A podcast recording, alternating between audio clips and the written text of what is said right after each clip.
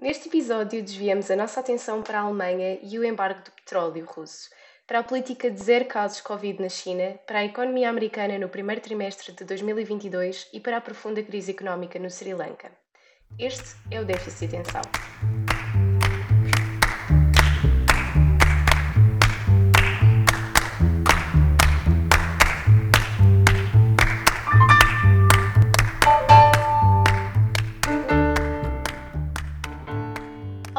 Sejam muito bem-vindos ao oitavo episódio da terceira temporada de Déficit e Atenção, o podcast do Católica Lisbon Economics Club, onde damos atenção ao déficit e muitos outros temas económicos.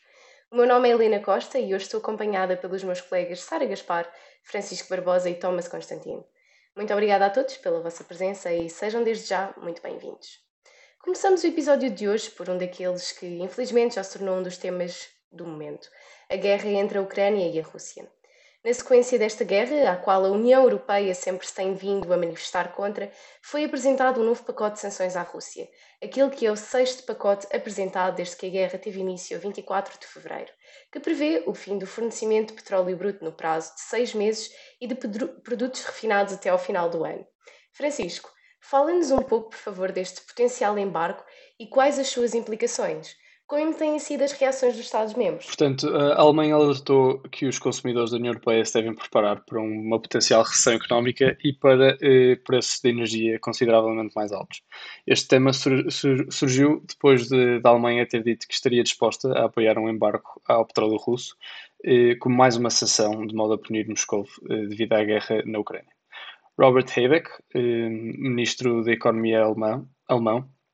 realçou a importância da Europa não fazer face uh, a um cenário que fosse uh, economicamente incomportável e disse que também a Alemanha uh, já fez grandes progressos no que toca a encontrar alternativas ao petróleo russo, mas que outros países que ainda não têm alternativas pudessem precisar de mais tempo. Os Estados-membros ainda estão divididos sobre esta ideia. Embargo no petróleo russo. a Hungria disse que bloquearia um, o acordo que bloquearia o embargo, a não ser que um, o outro país pudesse garantir um fornecimento. Um, e a Hungria e a Eslovénia, uh, para pôr em perspectiva, têm uh, infraestrutura construída para lidar especificamente com o petróleo russo e, devido à sua localização geográfica, não têm portos. Portanto, restam-nos poucas uh, fontes de alternativa. Por outro lado, a Polónia e outros países bálticos querem uma proibição imediata do petróleo russo, enquanto a Itália eh, sugeriu uma tarifa sobre a importação russa.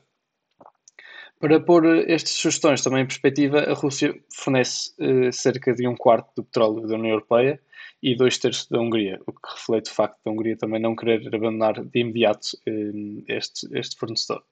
A República Checa e a Eslováquia eh, disseram que queriam uma orientação mais clara antes de se comprometerem a este embargo eh, e necessitam que outros países da União Europeia garantam o fornecimento do petróleo. Habeck eh, reconheceu que um, um, embargo ao petróleo russo era, era uma arma ambígua que poderia resultar eh, num aumento acentuado nos preços da energia, que beneficiaria o Kremlin, porque teria eh, uma maior receita com, com menos vendas. Também há um, o, o perigo da Rússia vender o petróleo ao mundo, a, outros países de, de, segundo mundo, um, com, com um desconto maior, não aos preços que venderiam uh, à Europa. O embargo é uma situação que ainda está a ser bastante ponderada por vários Estados-membros e muitos indicam que o, o embargo poderá fazer parte do, de uma estratégia, uh, ser uma parte da estratégia e não uma ação independente, para que uh, possamos evitar que este embargo cause problemas à Europa e benefícios à Rússia. Gostaria agora de abrir a discussão para o resto do painel e saber se, se acham que este embargo eh, pudesse ter um, um efeito contrário do que o, o objetivo da União Europeia, que seria eh, um, uma sanção à Rússia e não eh, à própria União Europeia. Bem, Francisco, acho que a resposta a essa tua pergunta de facto não é nada linear, porque, portanto, o que, segundo o que percebi do teu raciocínio, uh, e do raciocínio que a Rússia, obviamente, também partilha, um, ehm, ou seja, este embargo, obviamente, elevaria os preços a que está a ser vendido o, o gás e combustíveis que vêm da Rússia,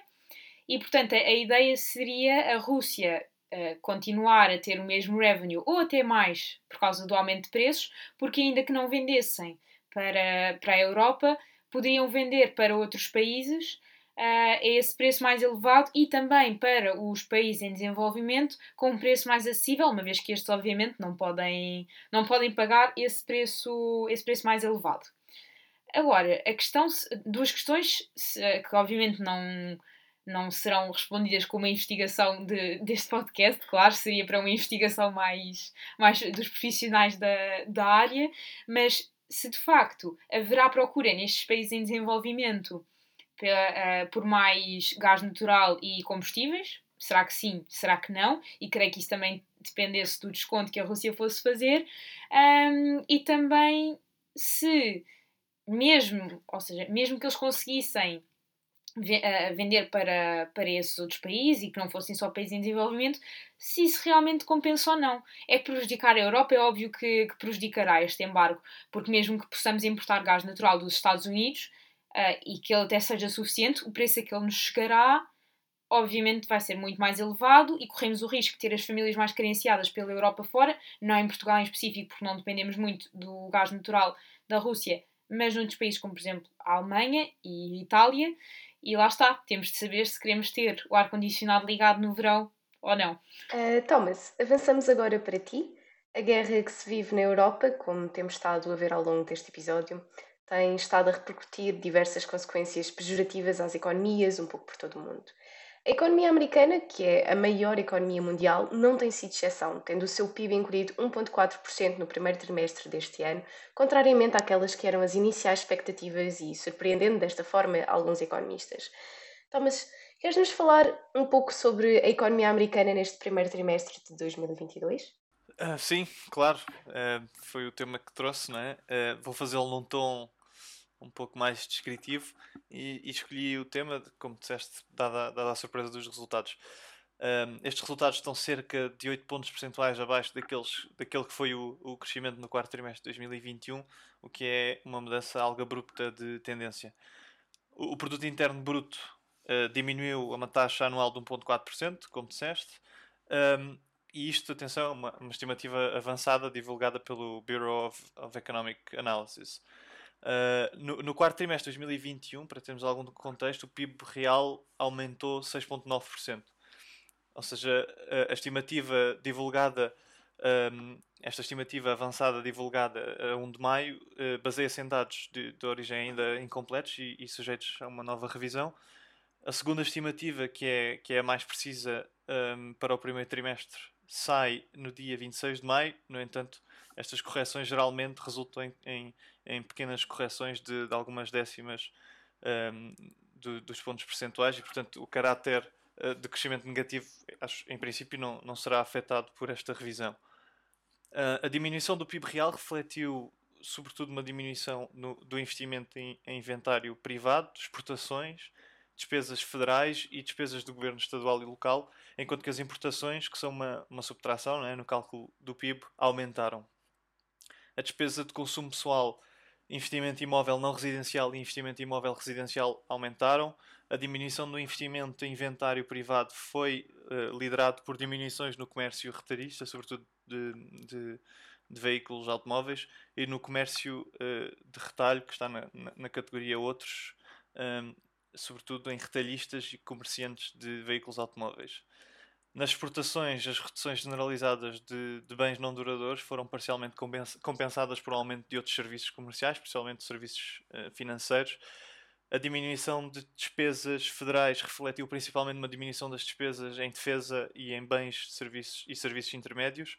O aumento de importações foi liderado por um aumento nos bens duradouros, nomeadamente em bens de consumo não alimentares e não automóveis.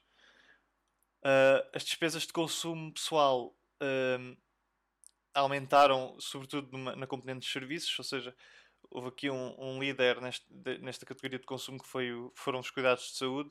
uh, que foi, no entanto, parcialmente compensada por uma diminuição no consumo de bens. Dentro dos bens, houve uma diminuição no consumo de bens não duradouros, que, que, foi liderado sobretudo pelos bens assim energéticos, o gasolina e, e outros bens energéticos,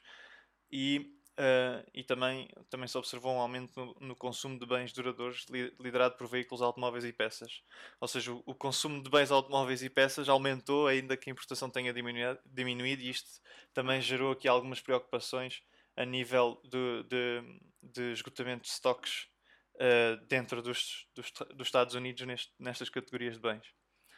O, investimento, o aumento do investimento imóvel residencial refletiu aumentos em equipamento e produtos de propriedade intelectual, e uh, em termos, indo agora para a parte mais nominal da economia, uh, o, o, preço, o produto interno uh, nominal em dólares aumentou 6,5%, ou seja, vemos aqui claramente que o produto interno bruto diminuiu e o produto interno aumentou. Isto em princípio deve-se a um aumento do índice dos preços. o índice dos preços das compras internas brutas aumentou 7,8% no primeiro trimestre, em comparação ao aumento de apenas 7%, quer dizer, apenas, que não é, que não é pouco, mas de 7% no quarto trimestre do, do ano passado. Um, para além disto, também podemos aqui observar o efeito do, do aumento nos, nos, preços dos bens energéticos, porque se tivéssemos um, se escolhíssemos preço, os preços dos, de, de alimentos e energia deste índice, o aumento seria de apenas 5,2% em comparação a 5% no quarto trimestre de 2021. Se calhar vou fazer só aqui mais um ponto, uma referência ao, à poupança, um, que é o, o, facto da poupança pessoal em porcentagem do rendimento disponível ter diminuído uh, cerca de 1,2 uh, pontos percentuais e, e pronto, devo aqui uma descrição um bocado exaustiva dos dados da economia americana no primeiro trimestre deste ano para vos contextualizar, um, mas na verdade aqui era, era mais levantar aqui uma preocupação, porque segundo alguns dos economistas americanos mais mediáticos, estamos perante o nascer de uma nova crise económica que deverá ser, deverá, deverá ser muito mais evidente dentro de 4 a 5 trimestres.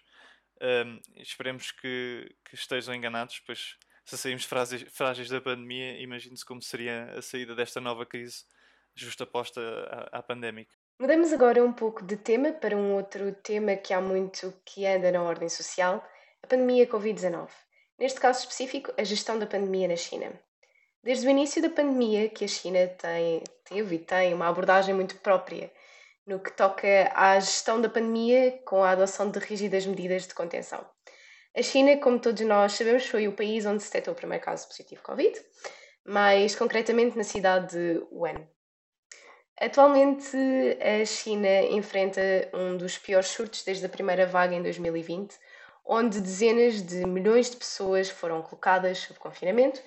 em todo o país, na sequência e como a consequência de testagens em massa e restrições também nas deslocações. Estas medidas, entre outras, como sejam, por exemplo, as quarentenas de até três semanas, surgem na sequência das políticas adotadas pelas autoridades que praticam uma estratégia de zero casos de Covid-19. Segundo o presidente chinês Xi Jinping, e passo a citar, devemos sempre colocar as pessoas e as suas vidas em primeiro lugar, manter a política de zero Covid-19 e impedir a propagação da, da epidemia o mais rápido possível. O que é facto e como seria expectável, a abordagem Zero Casos está a gerar um crescente impacto social e económico, sendo nas últimas semanas vários especialistas que têm vindo a questionar até que ponto é que estas políticas ou, ou que as medidas que vêm na sequência desta política são viáveis. O compromisso inabalável, inabalável de que o país eh, que o país pretende acabar com a Covid-19 ao isolar grandes cidades, como seja a cidade de Xangai, ameaça causar um forte choque na economia do país ao colocar ainda mais pressão nas cadeias de abastecimento mundiais e de fornecimento mundiais e ao contribuir para o aumento da subida da inflação. E desde o início do mês de março, que os bloqueios totais ou parciais foram implementados em mais de 23 cidades, que, quando combinados, têm cerca de 193 milhões de habitantes, o que corresponde a cerca de 13,6% da população chinesa, e que contribuem com aproximadamente 23 trilhões de yuans, o que equivale a cerca de 3,6 trilhões de dólares, um, e o que corresponde a cerca de 22% do PIB do país, apesar destes números poderem subestimar uh, significativamente o verdadeiro impacto total. E, além disto, pelo menos 40 empresas chinesas foram forçadas a suspender as operações em várias regiões da China. Por causa das políticas implementadas, segundo a lógica dos zero casos Covid, As previsões do Banco Mundial apontam para uma redução no crescimento da China para este ano de 2022 e o Banco Mundial estima que a China crescerá 5%, abaixo dos 8,1% do ano passado, ficando assim abaixo também daquelas que eram as previsões oficiais do governo chinês, que apontava para um crescimento de 5,5%. Já a Goldman prevê um crescimento que o crescimento seja na ordem dos 4,5%. Um, no que toca depois às cadeias de produção de dispositivos eletrónicos e automóveis, estas também têm vindo a sofrer quebras. Mais concretamente, e relativamente à produção de automóveis, se a China não encontrar uma maneira de retomar as suas produções e operações, a produção poderá mesmo vir a ser suspensa já no próximo mês, já no próximo não, neste mês de maio, que nós já estamos em maio. Uh, a Tesla, por exemplo, que tem metade da sua produção localizada na China, mais concretamente em Xangai, tem as suas operações suspensas desde o dia 28 de março. E segundo Elon Musk, num comentário partilhado no Twitter, o primeiro trimestre do, deste ano foi, e passo a citar, excepcionalmente difícil devido às interrupções na cadeia de fornecimento e à política zero Covid na China. Seja como for, e apenas para terminar, penso que o bottom line é mesmo que a China deve seriamente repensar sobre a política zero casos de Covid, até porque esta minha intervenção acaba apenas por cobrir, diria, uma ponta do iceberg. Uh, para além da China, da China estar a arriscar a entrar num período de recessão, poderá, com estas medidas, de alguma maneira extremistas, provocar ou, aliás, contribuir ainda mais para a, para a disrupção do relativamente bom funcionamento da economia mundial e sublinho aqui a palavra relativamente bom uh, funcionamento. Bem, nós não sei se repararam, mas nós não quer ser pessimista, mas os três pontos que nós trouxemos uh, acabam de descrever aqui uma situação um pouco dramática para os trimestres que se avizinham uh, em, termos, em termos mundiais, não é? seja o caso da guerra, os efeitos da guerra na Europa, seja a economia, a economia americana que começa a dar sinais de, uh, de crise, seja a China com todo este tipo de medidas exageradas que, que acabam por ter custos económicos elevadíssimos. Uh, são vários fatores, para não falar da Rússia, não é? Diretamente, mas são vários fatores que, que, que, que assustam e, e espero que não, que não se desencadeiem crises severas nos próximos semestres, trimestres. Bem, é assim, eu quanto a este assunto só posso deixar aqui a interrogação uh, e que, pronto, não sei se, se a Helena terá descoberto alguma coisa sobre isto, porque eu de facto interrogo-me. O que, é que, o que é que será que leva um país uh, tão desenvolvido, uh, quer dizer, que está a desenvolver como a China e tentar tornar-se numa das maiores potências económicas mundiais, que até já é, a tomar este tipo de, de decisão de colocar cidades inteiras em quarentenas, como já dissemos, completamente excessivas e que deixam a economia parada, não percebo qual é o intuito. Ou seja, será colocar o país em crise? Se será, ao mesmo tempo, tentar prejudicar aos outros, mas ao mesmo tempo eles sabem que se estão a prejudicar a si próprios? Se tem a ver com algum aspecto que não estou a, a ver, mas que possa ter a ver com o regime não ser eh, o mais democrático do, do mundo, mas que de facto parece-me que isto não tem muito sentido, ou seja, estar a, a, mergulhar uma economia numa crise, porque sim, quando já se provou que, que a Covid continua obviamente a ser uma doença grave, mas pelo nosso dia a dia, aqui em Portugal também já, já para pouco ou nada utilizamos as, as máscaras e o número de infectados por dia já é quase irrelevante, já nos passa ao lado, não percebo qual é a intenção mesmo. Não sei, não sei Helena, se, se consegues formular aqui algumas possíveis razões que tenhas descoberto? Uh, não, infelizmente não consigo formular nenhuma razão. Eu própria também continuo sem perceber muito bem, mas de qualquer forma, quando estava um, a preparar, portanto, a, a, minha, a minha intervenção aqui para o nosso podcast, estava a ler uma notícia que achei algo um bocadinho, não sei, que me causou um bocadinho de impressão, porque não sei se vocês recordam, mas no início da pandemia havia muito aquela coisa de desinfetar tudo, mesmo nos espaços públicos e espaços, um, portanto, ao ar livre. E isso deixou de ser uma prática, porque veio-se a comprovar que de alguma maneira isso não, não combatia ou não, não ajudava no, combate à, à, propagação do Covid. E apesar de já se terem passado mais de dois anos, isto continua a ser uma prática na China. Portanto, hum, não percebo muito bem o que é que os leva ainda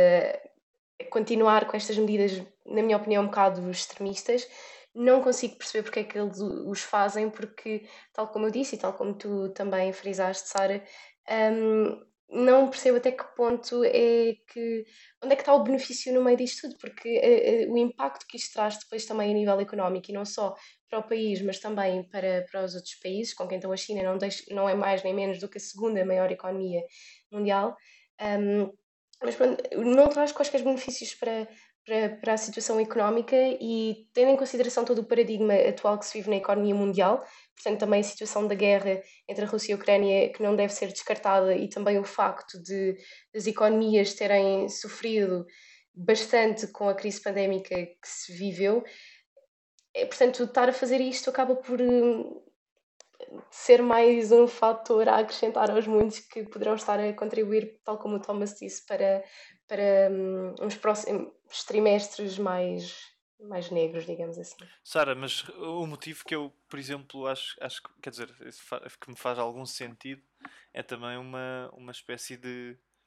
de rebranding político, não é? Por parte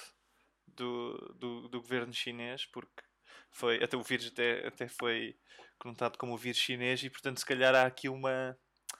uma tendência para querer eh, evitar uh, continuar a ser conotado como o país que não, não teve cuidados nenhums ou que soube do vírus primeiro que toda a gente e que depois não disse a ninguém. E, e pronto, e se calhar é, é, por isto. Ou então pode ser por, por uma questão um, uma questão de, de, demonstrar ao povo chinês que, que o governo é responsável e, e, que merece e que merece uh, e que merece ser respeitado e portanto também pronto lá está. Não é uma não é um a China é um país a China é um bocado uma caixa de Pandora e acho que só entende só entende verdadeiramente a dinâmica social e económica da China. As pessoas que lá que lá trabalharam ou lá passaram algum algum período da sua vida mais um, ehm, a que viveram lá mais uh, próximo destes, destes fenómenos, mas, uh, mas sim, uh, são, são todas, todas umas questões muito intrigantes. Muito obrigada. Vamos passar então assim ao último tema deste episódio, que é nada mais nada menos do que a crise económica profunda que se vive no Sri Lanka e respectivas consequências. Para os nossos ouvintes que poderão não estar tão por dentro daquela que é a realidade da economia do Sri Lanka, o país vive atualmente a pior crise económica desde a sua independência em 1948, estando mergulhado neste momento numa dívida que pode ser apelidada de monstruosa. O país tem sofrido graves carências de alimentos, combustível e eletricidade. Esta terça-feira, pela primeira vez, o país falhou com o pagamento da dívida externa de 51 mil milhões de dólares, cerca de 47 mil milhões de euros. Sara, como é que toda esta deterioração, da situação financeira do Sri Lanka começou? Bem, é verdade. Eu hoje trouxe aqui um, um tema, confesso que já estava um bocadinho cansada dos temas do costume, da Covid, da guerra, Uh, mas não é por isso que o tema deixa de ser uh, uma situação dramática, como o Thomas disse há pouco. Portanto, neste episódio temos quatro situações dramáticas. Mas desta vez decidi, decidi viajar até ao outro lado do mundo, não até aos Estados Unidos, mas até à Ásia, e descobri aqui uma situação muitíssimo dramática uh, que se está a passar no Sri Lanka. Como a Helena disse, e muito bem, um, na situação atual, que pronto, a Helena também já, já sumarizou, mas acrescentando aqui alguns pormenores, uh, portanto, neste momento, no Sri Lanka, o presidente, e agora vamos ver se consigo pronunciar este nome corretamente, Gotabaya Rajapakse, uh, espero que esteja bem, uh, apontou um novo governo interino depois de intensos protestos pelas ruas do país e especialmente da capital, face à situação de crise económica profunda em que o país se encontra desde 2019 que só se tem deteriorado nos últimos tempos com a situação pandémica e a guerra entre a Rússia e a Ucrânia. Uh, como a Helena também já mencionou, pela primeira vez desde a sua independência do Reino Unido em 1948, o Sri Lanka assumiu que não conseguirá cumprir o pagamento de parte da sua dívida exorbitante que ronda os 50 bilhões ou mil milhões de dólares, dos quais 7 bilhões foram incorridos uh, já em 2022 uh, eh, e não, não conseguirá então cumprir o prazo acordado com os seus credores. Neste momento, o país está ainda a lidar com uma inflação especialmente acentuada nos bens alimentares e energia, que tem levado as cidades do Sri Lanka a ficarem recorrentemente sem fornecimento de eletricidade, muitas das vezes em blackouts planeados para a poupança de energia, o que, logicamente, prejudica a já fraca indústria do país e tem levado nestas, nestas últimas semanas os singaleses às ruas de, da capital. falando uh, sobre aquilo que me perguntaste, um, sobre como foi possível o país chegar a uma situação tão deplorável, é importante começar por mencionar que o país, tal como muitos em vias de desenvolvimento, está já entregue à mesma família, em termos de governo, há muitos anos, e é também de salientar que uma recente discórdia entre o primeiro-ministro e o seu irmão, que lhe poderá vir a suceder, tem tornado a situação política do país ainda mais instável. Mas falando, falando um bocadinho mais de economia, em 2019, quando o país começou a afundar-se em dívida externa, o governo começava, uh, nesse momento, a adotar uma política expansionista. Uh, portanto, o governo pretendia que o Sri Lanka se tornasse, muito à semelhança de Singapura, num centro de comércio uh, internacional e de desenvolvimento. Assim, uh, podemos comprovar o princípio de, de, gestão que damos nas aulas, uh, de que uma receita que funciona muito bem numa empresa não quer dizer que na outra, que tem características idênticas, funcione exatamente da mesma forma, uma vez que a política que pretendia tornar Sri Lanka muito parecido com Singapura falhou redondamente. Uh, retomando uh, o que estava a dizer, à medida que o país se afogava em dívida, o investimento em infraestruturas teve um boom e acompanhado veio a diminuição do IVA sobre produtos nacionais, mas também sobre bens importados, o que diminuiu logicamente as receitas do Estado e, consequentemente, as hipóteses de vir futuramente a pagar a dívida. Meses depois, quando a dívida já se adivinhava impossível de pagar, o presidente, que ainda estava crente nos resultados milagrosos da sua política expansionista, decidiu pedir financiamento a vários bancos chineses para a construção de infraestruturas portuárias que alegadamente facilitariam a exportação de bens. Estas infraestruturas faziam parte do programa chinês Belt and Road Initiative, não sei se já ouviram falar, mas basicamente isto é um programa que pretende afirmar a China como potência económica e aumentar o seu poder sobre economias em desenvolvimento através da do incentivo à construção de determinadas infraestruturas, mas tem mais estes objetivos do que propriamente ajudar estes países em desenvolvimento a realmente desenvolverem-se. Mais uma vez, o projeto resultou em dinheiro nas mãos erradas, a concretização falhou e a infraestrutura foi apoderada pelos bancos chineses logo que o pagamento da dívida começou a falhar. Falando de um passado mais recente, a Índia concedeu uma linha de crédito ao Sri Lanka no montante de 1,5 bilhões de dólares para ajudar o país a lidar com os crescentes preços dos combustíveis, como também já aqui falámos neste episódio, que já estavam a assolar a economia. Para além da inflação que chegou com a subida de preços da energia, o Sri Lanka já desde 2019 que tem vindo a ver a sua maior fonte de rendimento, que é o turismo, a diminuir a um ritmo considerável, uma vez que depois de vários atentados bombistas em igrejas, muitos turistas evitam agora o país, para nem mencionar a pandemia e a guerra entre a Rússia e a Ucrânia, a Ucrânia países estes de onde vinham grande parte dos visitantes desta ilha. Uh, neste momento, os pagamentos de dívida externa encontram-se suspensos até que haja uma renegociação dos prazos de pagamento da dívida, uma vez que o atual calendário é obviamente incomportável. O país encontra-se, segundo o atual Ministro das Finanças, em conversações com o FMI com o intuito de construir um plano de injeção de liquidez, ou como nós o conhecemos das aulas, o Bailout Plan, uma vez que esta instituição internacional já declarou a dívida singalesa como insustentável.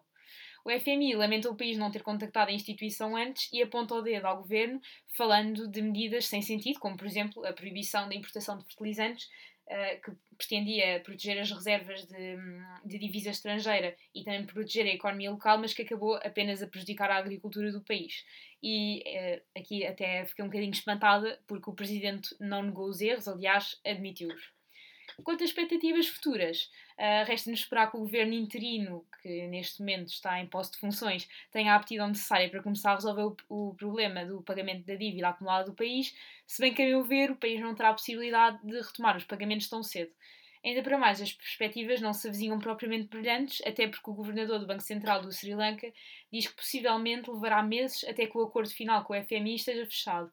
Também já há planos em marcha para aumentar as receitas do Estado através de mais impostos, assim como conseguir um aumento da ajuda que o World Bank costuma dar ao país de 300 milhões de dólares para 700 milhões de dólares. Ora, eu, eu esta tenho que confessar aqui só para terminar que de facto esta situação deixa-me um bocadinho chocada porque não entendo como é que é possível um país tão pequeno como o Sri Lanka, apelidado muitas vezes como a lágrima da Índia, uh, incorrer uma dívida neste montante tão elevado uh, e chegar a uma situação muito mais catastrófica do que aquelas que aconteceram com uh, Portugal em 2010 e também com, com a Grécia, como nos podemos recordar, em que o FMI teve de intervir. Muito diferente, Sara. Não sei se vocês se lembram, mas eu, tava, eu estava aqui, só, me apercebi disto agora enquanto estava a ouvir, mas eu, eu lembro-me de ver umas notícias há cerca de 3, 4 anos um, que tinham como headline Sri Lanka um, Victim of Chinese Debt Trap Diplomacy. Um, e porquê? Porque se repararmos, é, que, é, é, é, engraçado, porque isto tudo é também culpa da China, que financiava os projetos da, do Sri Lanka estrategicamente para ter influência política no Sri Lanka, independentemente de haver, de haver garantias ou não para estes financiamentos. E portanto, eu não sei, mas a, a percentagem do, dos credores que são chineses deve ser elevadíssima.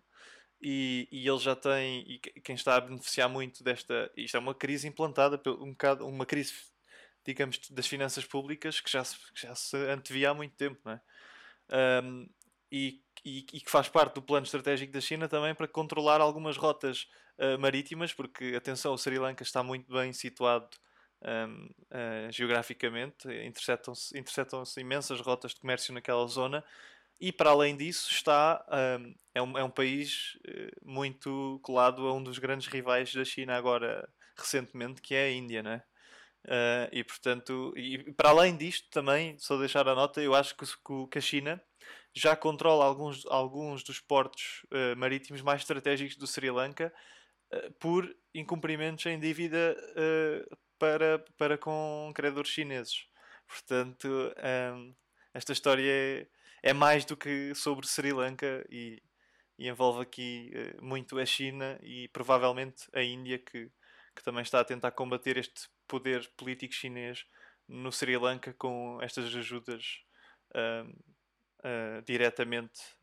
ao, ao, ao, Sri Lanka com os 1,5 mil milhões, não é? Que referiste. Sim, e te, tens toda a razão, porque eu estive a investigar também mais sobre este tema em específico que referiste.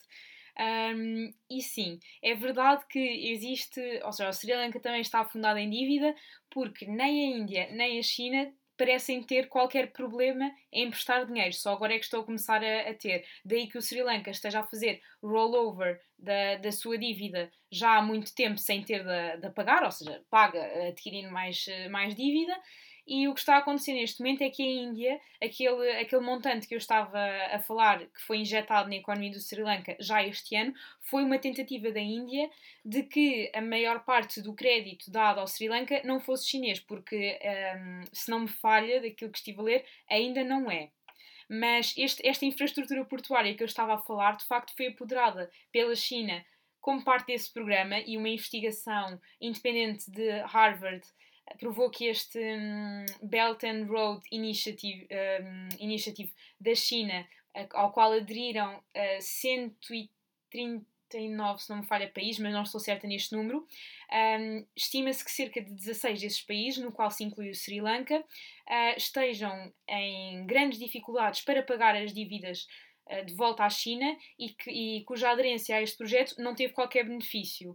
Ou seja, só o facto de haver 16 países em que isto aconteceu, não ser só o caso isolado do Sri Lanka, acho que demonstra muito bem que o interesse da China com este projeto não foi propriamente promover o desenvolvimento dos países em desenvolvimento, mas sim promover o seu próprio desenvolvimento e, como tu disseste muito bem, o domínio de portos, um, recursos naturais, infraestruturas que estejam a ser construídas e que sejam vantajosas de qualquer outra forma uh, posicionamento estratégico, quem sabe, nestes países em desenvolvimento que às vezes são muito ricos nestas coisas. Bom, e passamos então para o primeiro segmento deste podcast, o teste de hipóteses.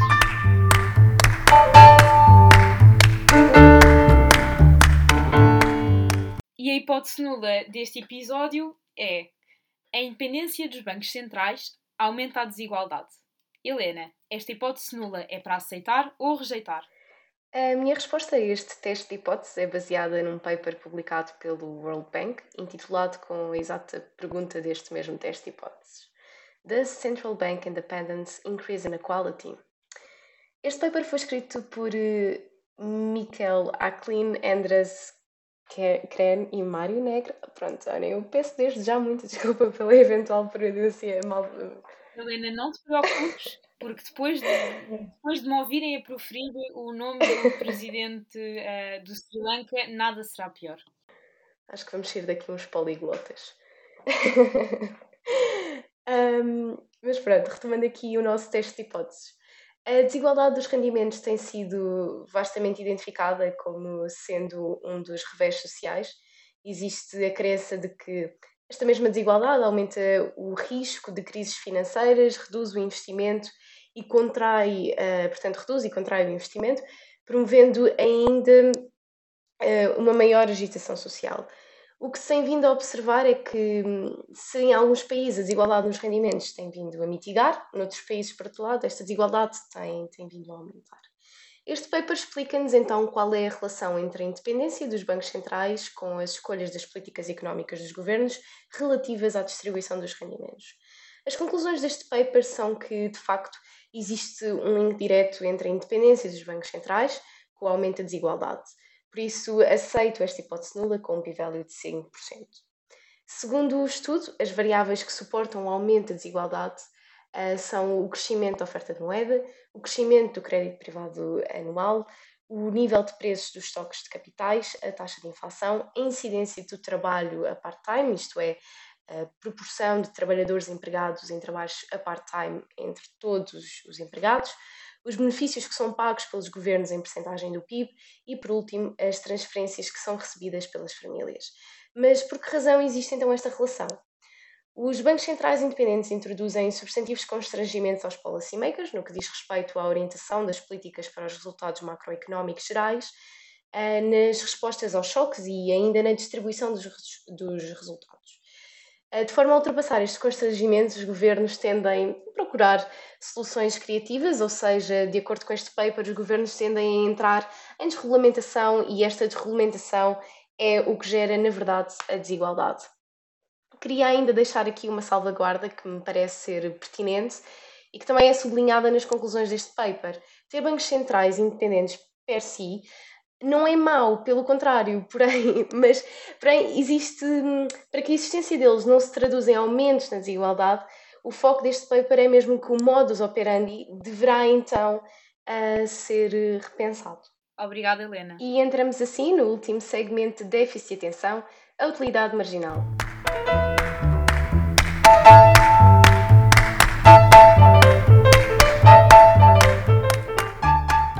Thomas, que facto económico de utilidade marginal nos trouxeste esta semana? Bem, o facto económico que eu vos trouxe é mais. Uh, é, é, demográfico, não é tão económico, mas quer dizer, demografia está intimamente relacionada com a economia. Uh, e é uma questão sobre. Não sei se vocês já pensaram nisso, mas eu, eu pelo menos já, já, já, já me questionei. É quantos gostaria de saber quantas pessoas, quantos seres humanos é que já, já pisaram esta terra e, o, e, e também saber que percentagem dessa da população total que já existiu é que existe hoje, é? da, da, população viva hoje, qual é a percentagem de, de, desta população que é a estimativa do, da percentagem do total. E segundo o, o Population Reference Bureau, um, já nasceram cerca de 108 mil milhões de pessoas e, portanto, uh, nós hoje em dia representamos, somos cerca de 7 mil milhões e, portanto, representamos cerca de 7% do total de seres humanos que alguma vez uh, viveram. Uau! Acho que é um facto bastante interessante, não fazia a menor ideia. E assim nos despedimos, fica por aqui mais um episódio de Déficit de Atenção. Como sempre, muito obrigada aos nossos ouvintes, mas também muito obrigada aos meus colegas. Nós voltamos muito em breve com mais um episódio, fiquem atentos. Até lá, tenham um resto de boa semana.